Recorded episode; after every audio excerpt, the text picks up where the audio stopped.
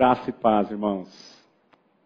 É com muita satisfação, com muita alegria que eu estou aqui hoje com os irmãos para compartilhar um pouco da palavra de Deus sobre um assunto que eu gosto muito, que é a família. Eu sempre, gost... sempre fui um cara família, mas depois que eu conheci o Senhor, eu passei a desfrutar imensamente desta dádiva que Ele nos concedeu que é a família. De modo que para mim é realmente uma grande alegria poder tratar desse assunto com os irmãos, para que nós cresçamos juntos, conheçamos um pouco mais da, da palavra do Senhor no que diz respeito à família.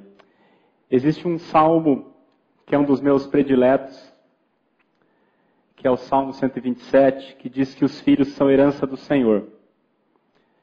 Que os filhos são como como flechas na mão do guerreiro.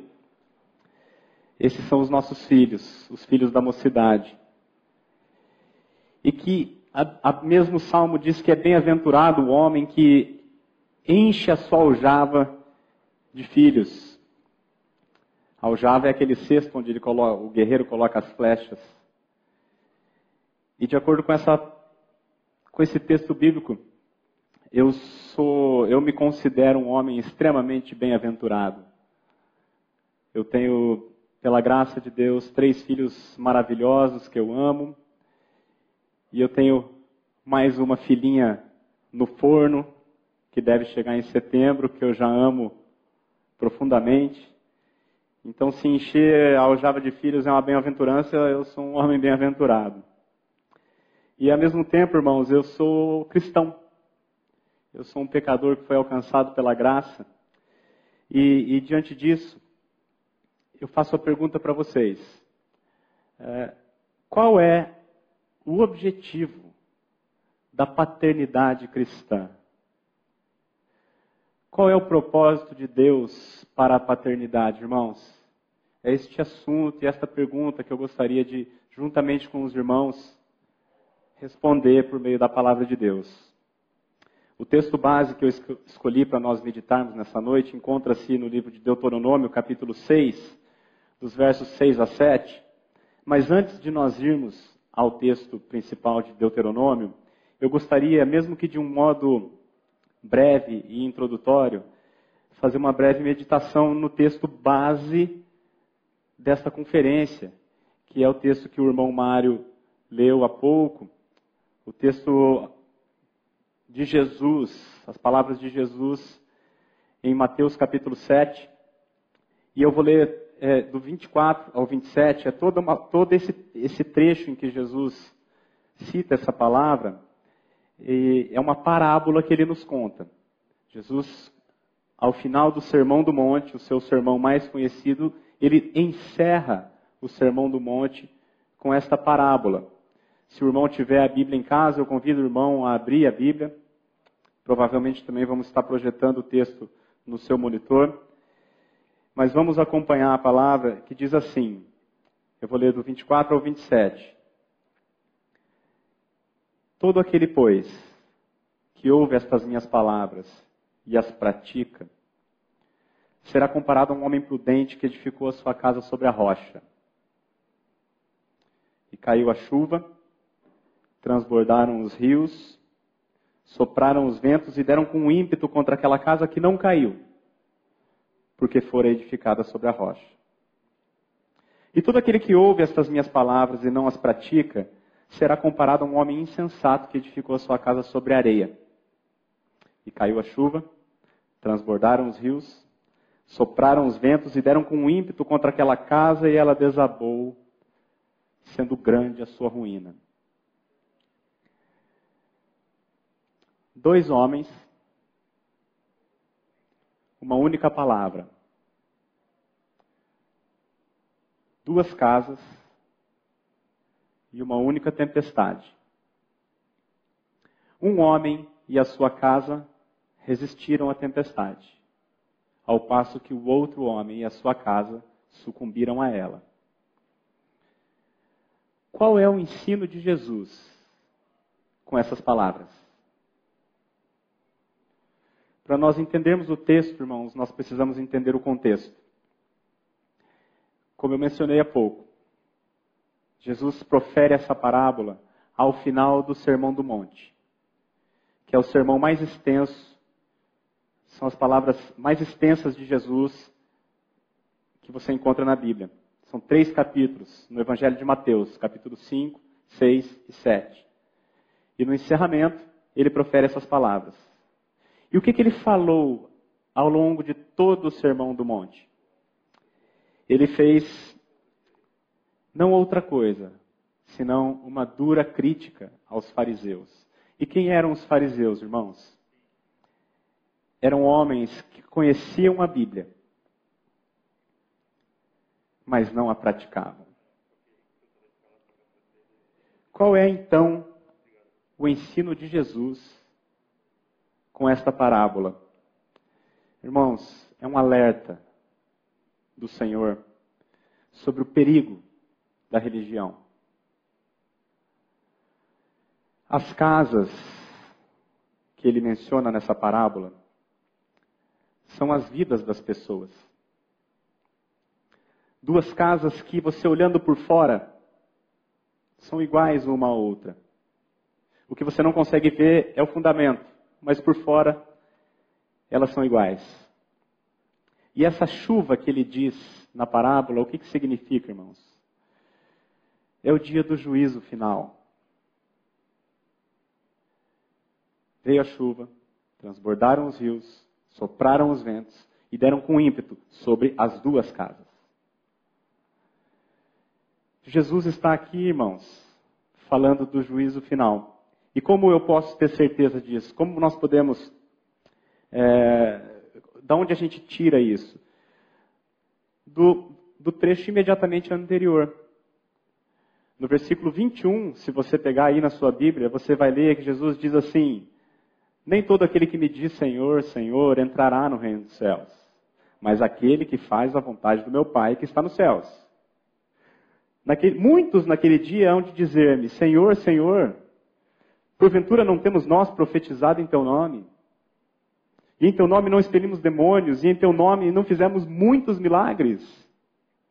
Então lhes direi explicitamente: Nunca vos conheci. Apartai-vos de mim, vós que praticais a iniquidade. E aí ele entra na parábola. Todo aquele, pois,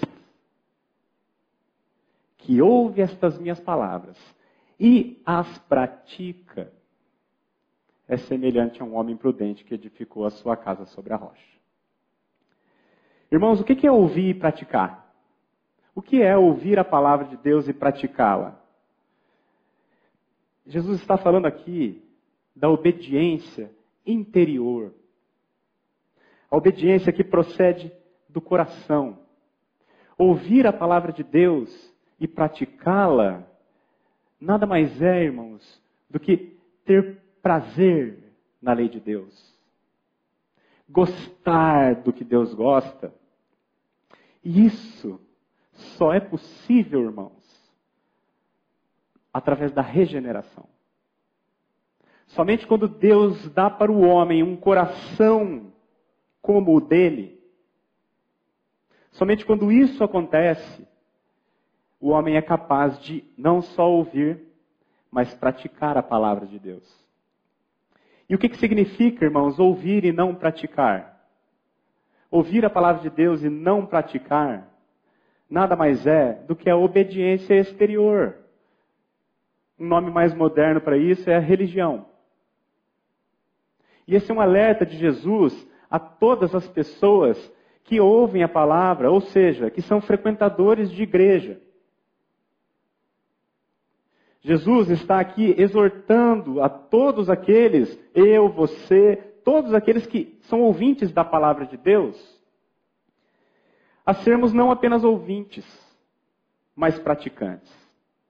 A gente tem uma tendência de, de, quando a gente fala de religião, a gente pensar em outras comunidades, em outras denominações que têm doutrinas diferentes da nossa. Não é isso que Jesus está falando aqui, irmãos. Os fariseus, eram os maiores conhecedores da Bíblia. E foi justamente contra os fariseus que Jesus mais investiu o seu tempo. Conhecer a Bíblia, irmãos, frequentar o templo, chamar Jesus de Senhor, tudo isso é muito bom, é importante. Mas quem não nascer de novo, não pode ver o reino de Deus. Então, de maneira muito breve, irmãos, esta parábola que Jesus conta, o propósito principal dele é nos ensinar que uma religiosidade externa não muda nada a sua condição diante de Deus. O que muda é você ter um coração que o ame. E pelo amor que você tem por Deus, você pratica a sua palavra. E o que, que isso tem a ver com a paternidade cristã?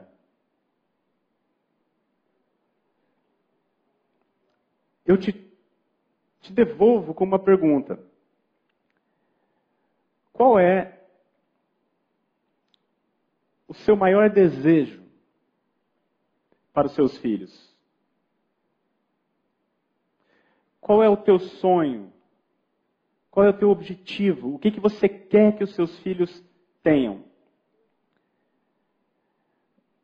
Geralmente, irmãos, a gente está preocupado que os nossos filhos tenham saúde, tenham segurança, tenham felicidade, tenham alegria, tenham conforto, que eles tenham uma boa educação, que eles tenham um bom emprego, uma boa profissão, uma boa carreira, uma família legal. Tudo isso, irmãos, é legítimo. Eu também desejo isso para os meus filhos. Mas, não obstante ser legítimo, são coisas secundárias. Eu, por amar os meus filhos, loucamente, o meu maior desejo para eles é que eu possa passar a eternidade com eles. É que eu possa viver não apenas 80 anos aqui com eles, mas que eu possa estar com eles para todo sempre na glória. Irmãos, se você é cristão, de fato, esse deve ser o grande desejo do seu coração. E aí, isso responde à nossa pergunta. Qual é a pergunta que eu fiz no início da noite? Qual é o objetivo da paternidade cristã? Qual é o objetivo principal, irmãos? É conduzir os nossos filhos a Cristo. Ensiná-los a edificarem a casa deles sobre a rocha. Ensina a criança no caminho que deve andar. Esse é o propósito da paternidade cristã. E se esse é o propósito, irmãos, então qual é o nosso papel? Como pai e como crente. Como nós devemos fazer isso? E esta pergunta é a que nos leva ao nosso texto principal da noite. Vamos abrir a palavra de Deus no, no livro de Deuteronômio, capítulo 6. Eu, os dois versículos principais é o versículo 6 e 7. Mas para que nós tenhamos uma fotografia mais ampla, eu vou convidar os irmãos a fazer a leitura dos dois versículos anteriores e também os dois posteriores, para que a gente compreenda melhor o texto, o que a palavra de Deus está dizendo. Então, Deuteronômio, capítulo 6. Nós vamos ler, irmãos, do cap... dos versículos 4 ao 9. A palavra de Deus diz assim: Ouve, Israel, o Senhor nosso Deus é o único Senhor. Amarás, pois, o Senhor teu Deus de todo o teu coração, de toda a tua alma e de toda a tua força. Estas palavras que hoje te ordeno estarão no teu coração, e tu as inculcarás a teus filhos, e delas falarás, assentado em tua casa, andando pelo caminho, e ao deitar-te, e ao levantar-te. Também as atarás como sinal na tua mão, e te serão por frontal entre os olhos, e as escreverás nos umbrais da tua casa e nas tuas portas. Irmãos, essa é a palavra de Deus.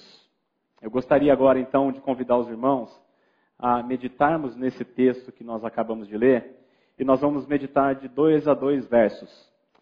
Vamos para os dois primeiros, que diz assim: Ouve Israel, o Senhor nosso Deus é o único Senhor. Amarás, pois, o Senhor teu Deus de todo o teu coração, de toda a tua alma e de toda a tua força. Irmãos, para que saibamos a relevância dessa palavra, vocês devem se lembrar, em certa ocasião, os fariseus, intérpretes da lei, os conhecedores de Bíblia, interrogaram Jesus, perguntando a ele qual era o principal e o grande mandamento. E Jesus responde à pergunta dos fariseus citando este texto que nós acabamos de ler. Ele diz: Amarás o Senhor teu Deus de todo o teu coração, de toda a tua alma e de todo o teu entendimento. Este é o grande, o grande e primeiro mandamento. Palavras de Jesus. O grande e primeiro mandamento, irmãos, amarás o Senhor teu Deus. Perceba que não está dizendo assim, obedecerás o Senhor teu Deus. Está dizendo, amarás. O mandamento é amarás. Porque Deus é amor. E o que Ele deseja de nós não é a mera obediência, irmãos. O que um Deus amoroso como Ele deseja é receber de nós aquilo que Ele é: amor. E por que amor? Porque somente, irmãos, o amor por Deus habilita o homem a ter prazer na lei de Deus. Somente conhecendo a Deus, o seu caráter e o amando, somente através deste amor que um homem sente por Deus, o homem se torna capaz de ser não apenas um ouvinte, mas um praticante da palavra de Deus. Mas aí surge um grande problema. É, eu, esses dias, faz muito tempo, aliás, eu estava dirigindo e na, na, na, minha frente tinha um carro com um adesivinho da, com a bandeira do Brasil e embaixo estava escrito assim: Brasil, ame-o ou deixe-o. Era, era um, um, um, um imperativo. Ó, ou você ama o Brasil ou vai embora daqui. Aí eu, meditando comigo mesmo, eu falei, mas como que a gente ordena alguém a amar? Como que eu vou forçar alguém a amar alguma coisa ou alguma pessoa? Não tem como. E Deus, Ele dá o primeiro e grande mandamento, Ele diz: amarás o Senhor teu Deus. E o grande problema, irmãos, é que a mesma Bíblia que manda a gente amar a Deus, a mesma Bíblia diz que não há quem entenda e que não há quem busque a Deus.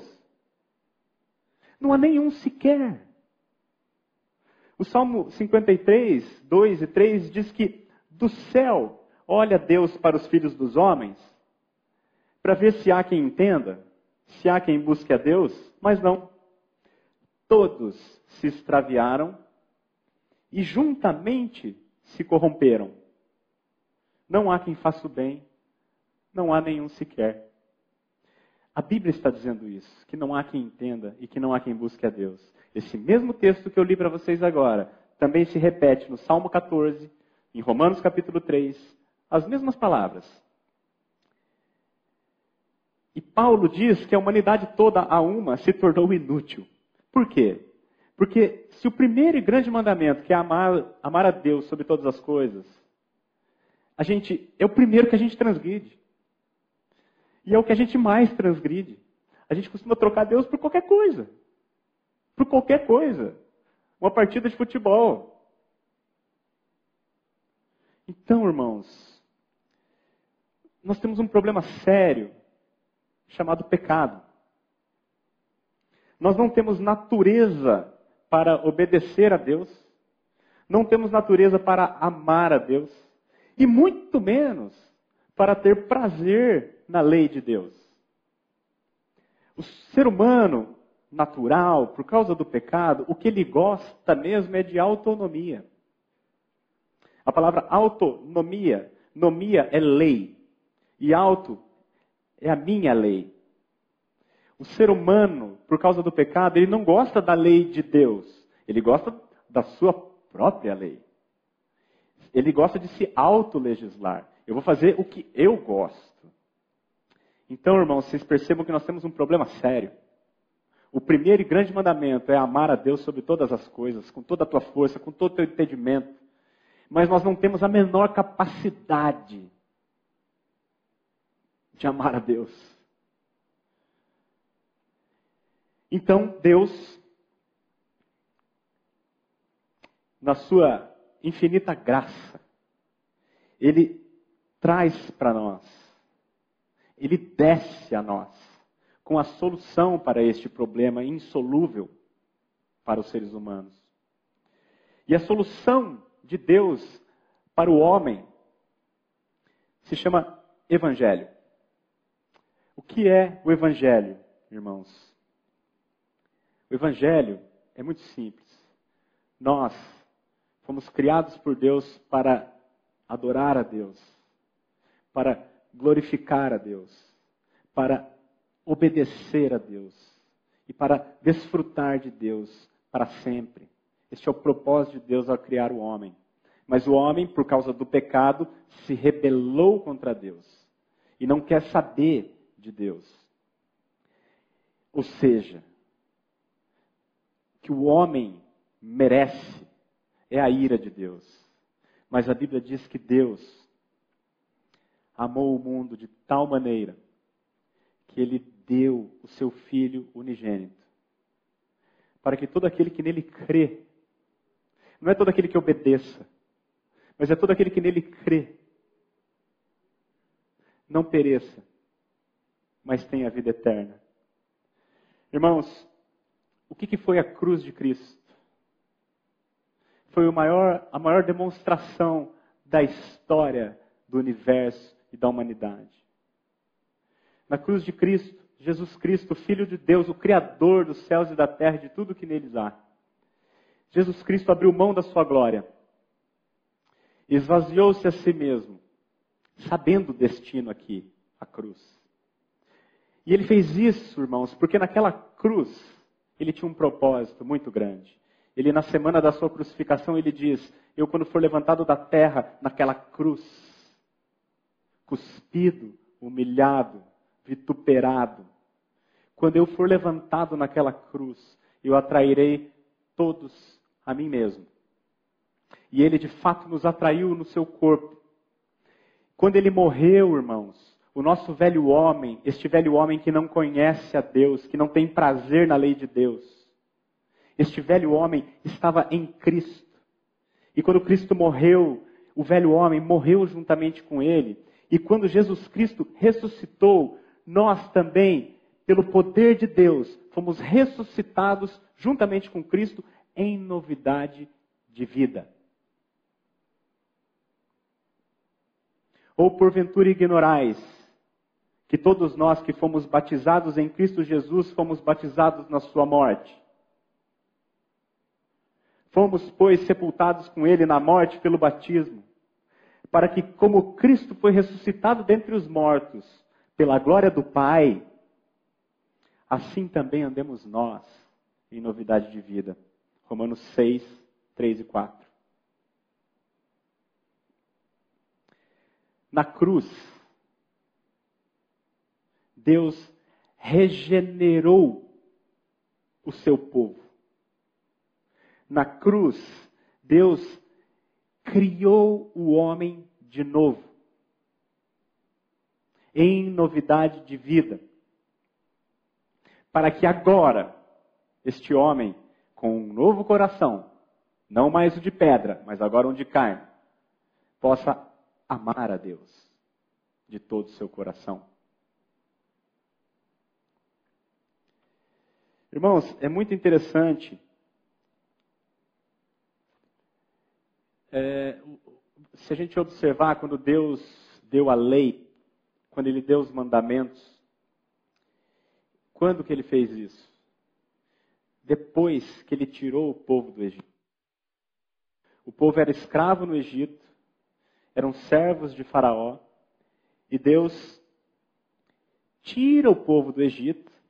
E depois que ele tira o povo do Egito, ele fala: Eu sou o teu Deus. Se você pegar, depois você abre, não precisa abrir agora, mas se você pegar em Êxodo 20, quando Deus dá os dez mandamentos, ele diz o seguinte: Eu sou o Senhor teu Deus, que te tirei da terra do Egito, da casa da servidão. Não terás outros deuses diante de mim. Deus, em Cristo, Ele nos tirou do mundo, da casa da servidão, onde nós éramos escravos, não do Egito, nem de Faraó, mas escravos do pecado e de Satanás. Na cruz de Cristo, Deus nos tira da casa da servidão, para que então pudéssemos amá-lo. Nisso consiste o amor. Não em que nós tenhamos amado a Deus, mas em que Ele nos amou e enviou o seu Filho como propiciação pelos nossos pecados. Nisso consiste o amor, irmãos. Deus não precisava. Ele é o Todo-Poderoso, ele criou o universo e tudo que nele há em seis dias. Ele poderia fazer tudo de novo, mas antes ele preferiu sacrificar o que ele tinha de mais precioso, que é o seu filho amado que nunca pecou por amor a mim e a você.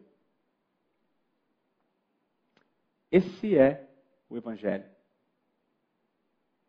Essa é a palavra de Deus. Seguindo no nosso texto de Deuteronômio, agora o texto principal que eu gostaria de tratar com vocês. Versículos 6 e 7. Estas palavras que hoje te ordeno, que palavras? Estas que você acabou de ouvir. Estas palavras que hoje te ordeno estarão no teu coração. No teu coração. Tu as inculcarás a teus filhos. E falarás assentado em tua casa e andando pelo caminho ao deitar-te e ao levantar-te. Irmãos, qual é a nossa principal atribuição como pais cristãos? Aliás, essa é a principal atribuição de qualquer pai. Mas somente os cristãos, somente os que nasceram de novo podem fazer isso. Qual é a nossa principal atribuição, irmãos? Inculcar a palavra de Deus nos nossos filhos. Ensina a criança no caminho em que ela deve andar, diz a palavra. Esse papel, essa atribuição é nossa. Porque os filhos não são nossos, mas são herança do Senhor para nós. Você já viu uma, com certeza já ouviu um versículo muito conhecido de Atos 16, 31, que você é, é que está escrito assim: crê no Senhor Jesus e será salvo tu e tua casa. Como que você entende esse versículo? Qual é a sua percepção desse texto? Crê no Senhor e será salvo tu e tua casa. Recentemente, é, eu fui num velório, eu fiquei sabendo que o pai de um amigo meu, um, um amigo que eu trabalhei há muitos anos atrás, o pai dele havia falecido, eu fiquei sabendo. E aí eu fui até no velório. Chegando lá, eu perguntei a ele, em determinado momento, a gente estava conversando, eu, eu perguntei a ele, teu pai conheceu o Senhor? Teu pai cria no Senhor? Ao que ele me respondeu, ó, oh, ele não, mas a minha mãe é uma mulher de fé. É uma mulher que ora muito. Não adianta nada, irmão. A fé é individual. O irmão Mário citou esses tempos atrás, acho que o Maurício também citou, uma frase da Cota. A Cota diz que ninguém chega de van no céu. Eu crio e a minha casa inteira automaticamente vai comigo. Não é assim, irmãos. O que, que esse versículo aqui está dizendo? é, não existe tal. É, é, a, a fé é individual. Se assim não fosse, irmãos, Isaac teve dois filhos, Esaú e Jacó. Um foi salvo, outro não. O sacerdote Eli, um homem de Deus, seus dois filhos, Ofne e Finéias, pereceram. Davi teve muitos filhos que pereceram. Então, irmãos, o que, que esse texto aqui está dizendo? Se eu fosse traduzir em outras palavras, para facilitar a compreensão. Crê no Senhor Jesus e será salvo. E isso serve tanto para você quanto para a tua casa. É isso que o texto está dizendo. Lembra, irmãos, que não há quem entenda e não há quem busque a Deus? Isso inclui os seus filhos. Inclui você. Inclui toda a humanidade. Você ama seus filhos? Tenho certeza que sim. Você gostaria de passar a eternidade com eles? Eu tenho certeza que sim. Então, pregue a palavra para os seus filhos. Ensine o evangelho para os seus filhos. Agora tem uma premissa importante. Que o próprio texto diz: Estas palavras que hoje te ordeno estarão no teu coração. E tu as inculcarás. Ela primeiro, irmãos, precisa estar no teu coração. Ninguém dá o que não tem. A palavra de Deus está no seu coração? Ou ela está apenas na sua mente? Você é um homem prudente, que não é apenas um ouvinte, mas também um praticante da palavra? Você já teve o seu coração trocado? Você tem prazer na lei de Deus? Ou você é simplesmente um frequentador de templo? simplesmente um conhecedor de versículo. Você já nasceu de novo? Você já ganhou a dimensão da vida eterna? Você já creu no Evangelho? Você já se arrependeu de quem você é?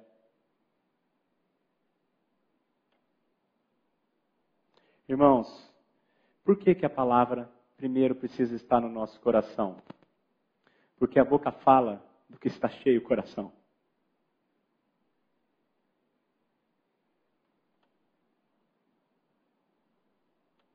Eu criei, por isso falei. Nós cremos, por isso também falamos, diz o texto.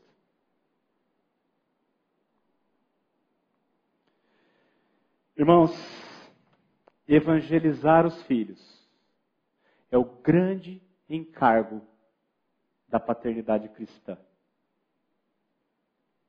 A grande missão sua, pai, é conduzir os seus filhos à pessoa de Jesus Cristo. Você já, já parou para pensar, irmãos, que a confiança que os nossos filhos têm em nós, pais, é um dom de Deus? Você parou para refletir que o teu filho, ele nasceu confiando cegamente em você? Você já parou para perce... já percebeu, irmãos, que tudo que você fala para o teu filho, para ele é verdade? E enquanto você não quebrar esta confiança, ele vai continuar confiando. Você não precisa conquistar. Porque a confiança que os filhos têm nos pais é um dom de Deus. É um presente da sua graça. E por que não, irmãos? utilizar a confiança que ele tem em você, Pai, para que você aproveite essa confiança para inculcar a palavra de Deus no seu filho. Qual palavra você acha que tem mais poder, a sua ou a, a professora na escola dominical? Irmãos, a figura do pai tem autoridade dada por Deus. Devemos aproveitar isso.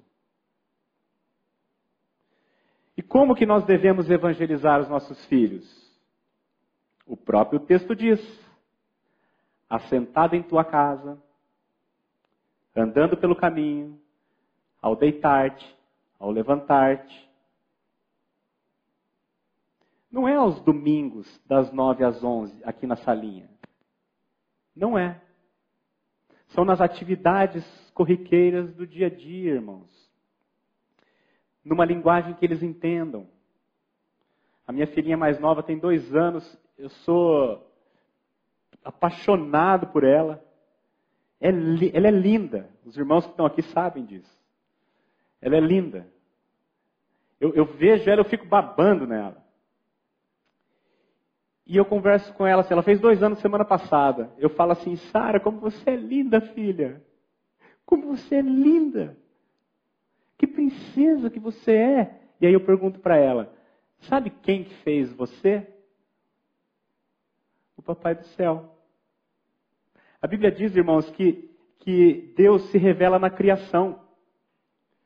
Olha que prato cheio nós temos para apresentar Deus aos nossos filhos. Olha, filha, essa flor que linda, olha que perfeita, uma simétrica, uma do lado da outra. Sabe quem fez? Papai do céu. O meu filho do meio tem quatro anos. E há uns 15 dias atrás eu estava muito irritado, muito impaciente. E numa, numa explosão eu mandei ele calar a boca.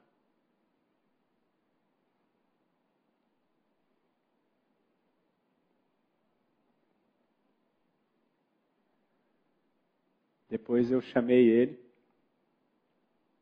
Eu fui deitar. E eu não consegui dormir, óbvio. Eu levantei, fui até o quarto dele, abracei ele.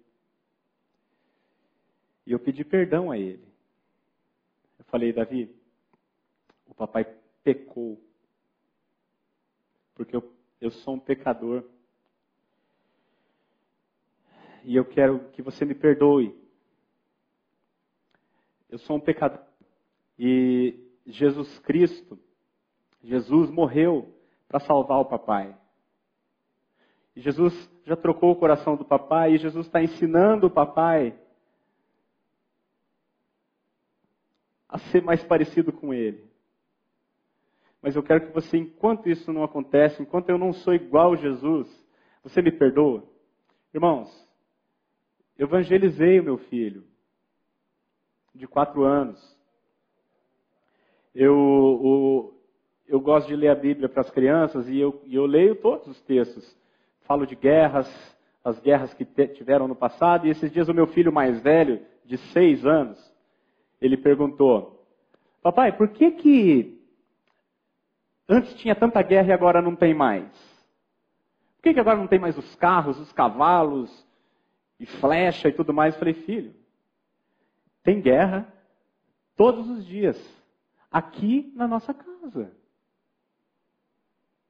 Quando você briga com o seu irmão, o que está acontecendo? É uma guerra. Um coração egoísta, junto com outro coração egoísta, ninguém consegue dividir, e vocês começam a brigar e até batem um no outro. O que, que é isso? É uma guerra. Por que, que Jesus teve que morrer, Caio? Por causa disso. Então, irmãos, como é que a gente evangeliza os nossos filhos? No dia a dia. Andando pelo caminho, ao deitar, ao levantar. Nas atividades corriqueiras do dia a dia. Não é trazer o cara aqui domingo, uma vez por semana, para ele ouvir duas horas ali uma historinha da Bíblia. Tu as inculcarás a teus filhos, é o que a palavra diz. Irmãos, Satanás, ele é mais esperto que nós. Porque ele, quando olha para a palavra de Deus, ele sabe da eficácia que ela tem. E ele faz segundo a orientação da palavra. Aqui diz que se a gente, nas atividades do dia a dia, o tempo todo a gente vai falando da palavra, a gente vai inculcando ela nos nossos filhos. Então o que, que Satanás faz? A mesma coisa. Todos os dias ele vai inculcando na cabeça dos nossos filhos as coisas do mundo. Todos os dias. Eu fui. O meu filho mais velho, quando ele não tinha nem dois anos, ele estava aprendendo a falar. Nós passamos do lado de uma pizzaria na Avenida Genópolis que tinha um Papai Noel enorme, inflável, era dezembro. Ele mal sabia falar, ele olhou o Papai Noel falou assim: Papai, ó, Natal. Por quê? Porque o mundo, insistentemente, ao ele deitar, ao ele levantar, andando pelo caminho, onde quer que ele vá, na escola, em qualquer lugar que ele vai, o mundo vai dizer que Natal não é o nascimento de Jesus. É o Papai Noel. Irmãos, eu fui comprar, quando meu filho começou a ir para a escola, ele queria uma mochila, eu falei, filho, que cor você quer? Ah, vermelha. Cheguei na loja, falei, moço, eu quero uma mochila vermelha. Ela falou, ah, pai, claro, vem cá. Tem aqui essa do Homem-Aranha, essa do Batman, essa do, do Superman. Falei, não, moço, eu quero uma sem nada, eu quero só uh, a mochila vermelha. Falou, não tenho, senhor, me desculpe.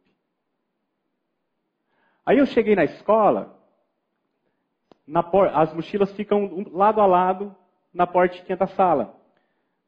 Todas de super-heróis. O Homem de Ferro, o Batman, o Homem-Aranha, o Superman, blá, blá, blá, blá. Eu pergunto, qual desses super-heróis é, por exemplo, é casado? Qual desses super-heróis é crente?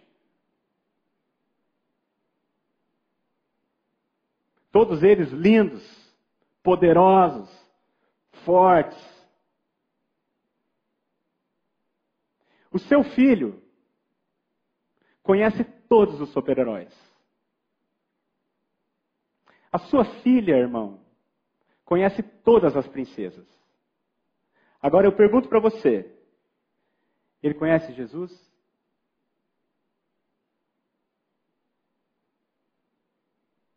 Ele sabe quem foi Pedro? João? Isaías? Irmãos, é sério.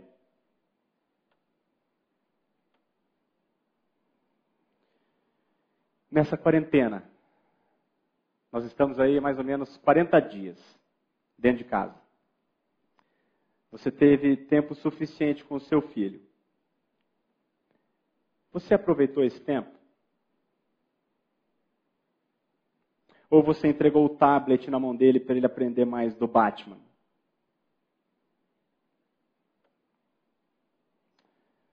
Você falou de Cristo para os seus filhos, irmãos? A boca fala do que está cheio o coração.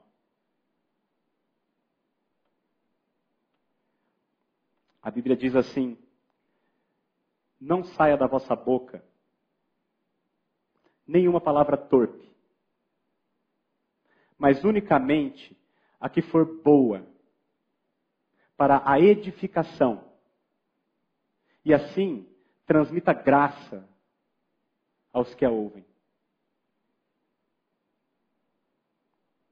Temos remido o tempo com os nossos filhos?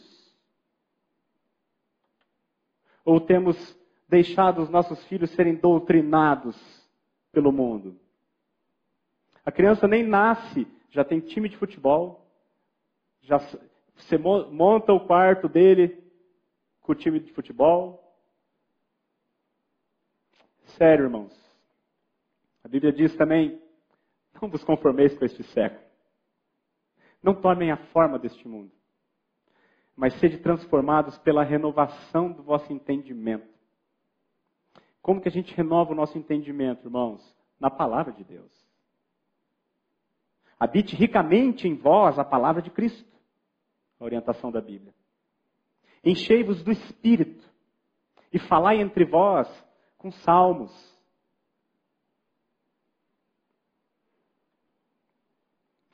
para a gente caminhar para o final. Versos 8 e 9 diz assim: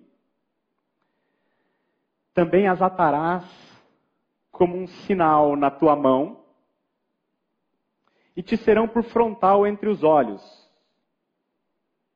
e as escreverás nos umbrais da tua casa e nas tuas portas. Os judeus da época de Jesus entenderam apenas o sentido literal dessa ordenança aqui. E o que, que eles faziam? Eles escreviam o texto e, e amarrava na testa um negócio chamado filactério. Eles amarravam um negócio na testa com o texto bíblico. Seria algo semelhante a você fazer uma tatuagem de Gálatas 2:20 na sua testa hoje. Não é isso que ele está dizendo, irmãos. O sentido espiritual disso aqui é o seguinte: quando ele manda a gente atar a palavra de Deus na nossa mão, ele está se referindo às nossas ações. Tudo que a gente faz, irmãos, tem, tem que estar de acordo com aquilo que nós temos no coração. Somos ouvintes da palavra e praticantes dela. E não apenas ouvintes. E quando ele fala de, de te ser, essas palavras te serão por frontal na tua, ela tem que estar na tua mente. Você tem que pensar como a palavra de Deus e não como o mundo. Sede transformados pela renovação do vosso entendimento. Não vos conformeis com este mundo. E as escreverás nos umbrais da tua casa. Que isso, irmãos? Nos teus negócios, na tua casa, as pessoas que te verem, elas devem ver a vida de Cristo. O que ele está dizendo aqui, irmãos, que não adianta você pregar a palavra para o teu filho com hipocrisia. Os filhos, eles veem muito mais do que ouvem. Então, ele vai ver a sua vida. É por isso que Jesus diz que o homem prudente é aquele que ouve e pratica. Este homem prudente, quando vier o juízo, a sua casa permanecerá. Ao passo que o insensato, apesar dele ter uma casa que é muito igual por fora, essa casa não vai subsistir, irmãos. Uma vida religiosa hipócrita, ser frequentador de templo, saber versículos de cor, sem ter a experiência da troca do coração, irmãos, não serve para nada. Você lembra, inclusive, em Apocalipse 13, quando eles falam da marca da besta, é interessante que ela marca também na testa e na mão.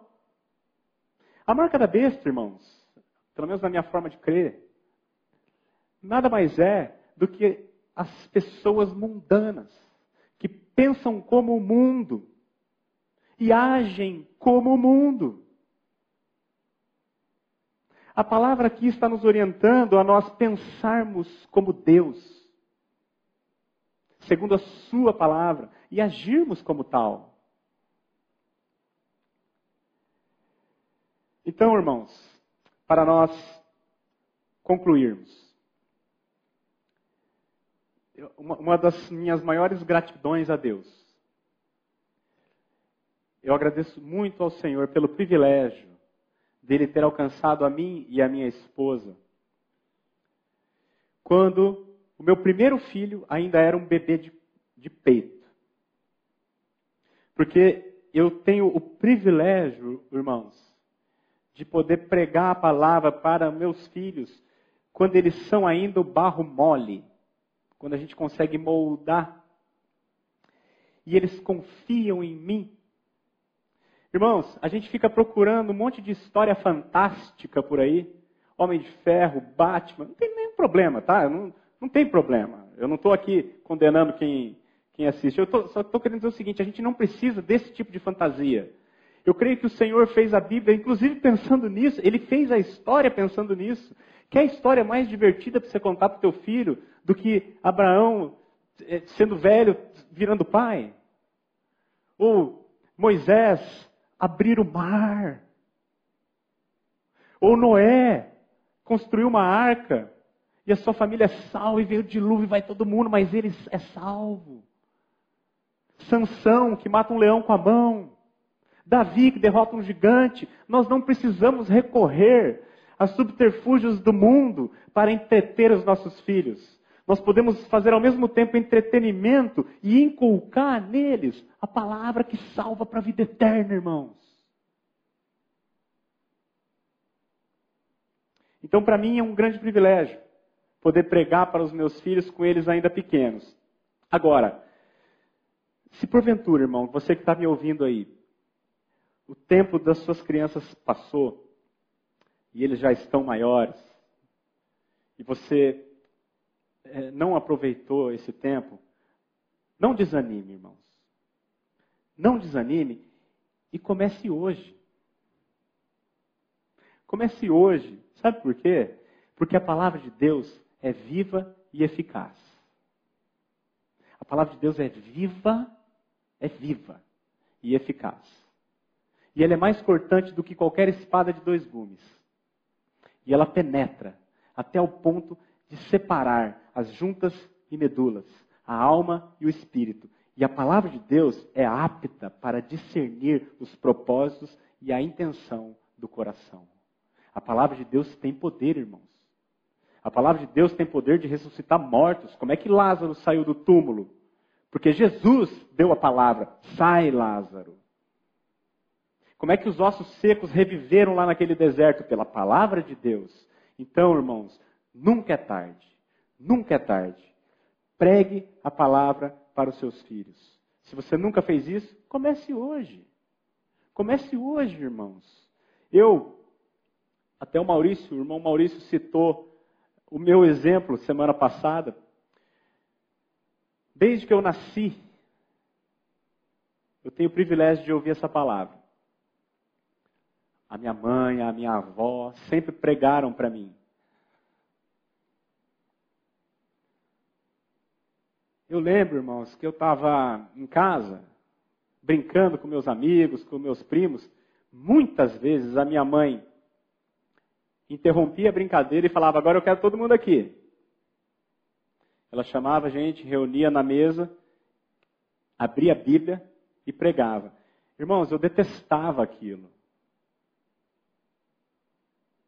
Eu tinha raiva quando ela fazia aquilo. Porque não há quem entenda e não há quem busque a Deus.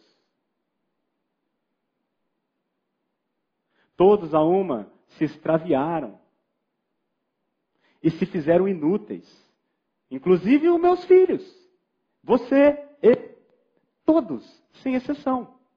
Eu não gostava. Mas irmãos, todas as vezes e até minha mãe deve estar me ouvindo agora, que ela pregou, a palavra de Deus não volta vazia. Ela é viva e eficaz. Eu fui nascer de novo, irmãos, com 33 anos de idade. Quem faz a obra não somos nós, é Deus. Então, o nosso papel é pregar o Evangelho e orar àquele que pode fazer todas as coisas. O meu desejo, irmãos, sincero, para minha casa, é que eu possa passar toda a eternidade com os meus filhos. E o meu desejo, irmãos, é que eu encontre vocês lá. com as famílias de vocês. Se você, porventura, irmão, se a palavra de Deus ainda não está no seu coração, não desanime, comece hoje. Buscai ao Senhor enquanto se pode achar. Abra a Bíblia, irmão. Tem tanta gente que tem a Bíblia lá em casa de enfeite. Como eu tive a vida inteira. A minha mãe implorava para mim, filho. Ela me deu uma Bíblia, eu tenho ela até hoje. Filho, leia um versículo por dia. Eu nunca quis. Que tolice a minha, irmãos. Vamos orar? Pai, nós te damos graça, Senhor, pelos nossos filhos. Te agradecemos porque eles são uma fonte de muita alegria nas nossas casas. E nós te agradecemos porque eles são herança do Senhor para nós. Senhor, nós te pedimos que o Senhor nos capacite enquanto pais. Para que, em primeiro lugar, Pai, a tua palavra esteja dentro de nós, nos nossos corações. E então, nós sejamos capazes não apenas de te amar, mas também de inculcar estas palavras aos nossos filhos. Pedimos, Senhor, que o Senhor tenha misericórdia das nossas casas e que nenhum dos nossos filhos se perca. E nós nos colocamos à tua disposição para que o Senhor nos habilite primeiro e depois nos utilize na expansão da tua obra. Para que os nossos filhos, Senhor, sejam homens e mulheres que te tornem conhecido neste mundo que jaz no maligno. E que o teu filho Jesus Cristo granjeie glória na terra por meio das nossas famílias. Nós esperamos que o Senhor atenda essa oração porque nós a fazemos em nome de Jesus. Amém. Amém, irmãos.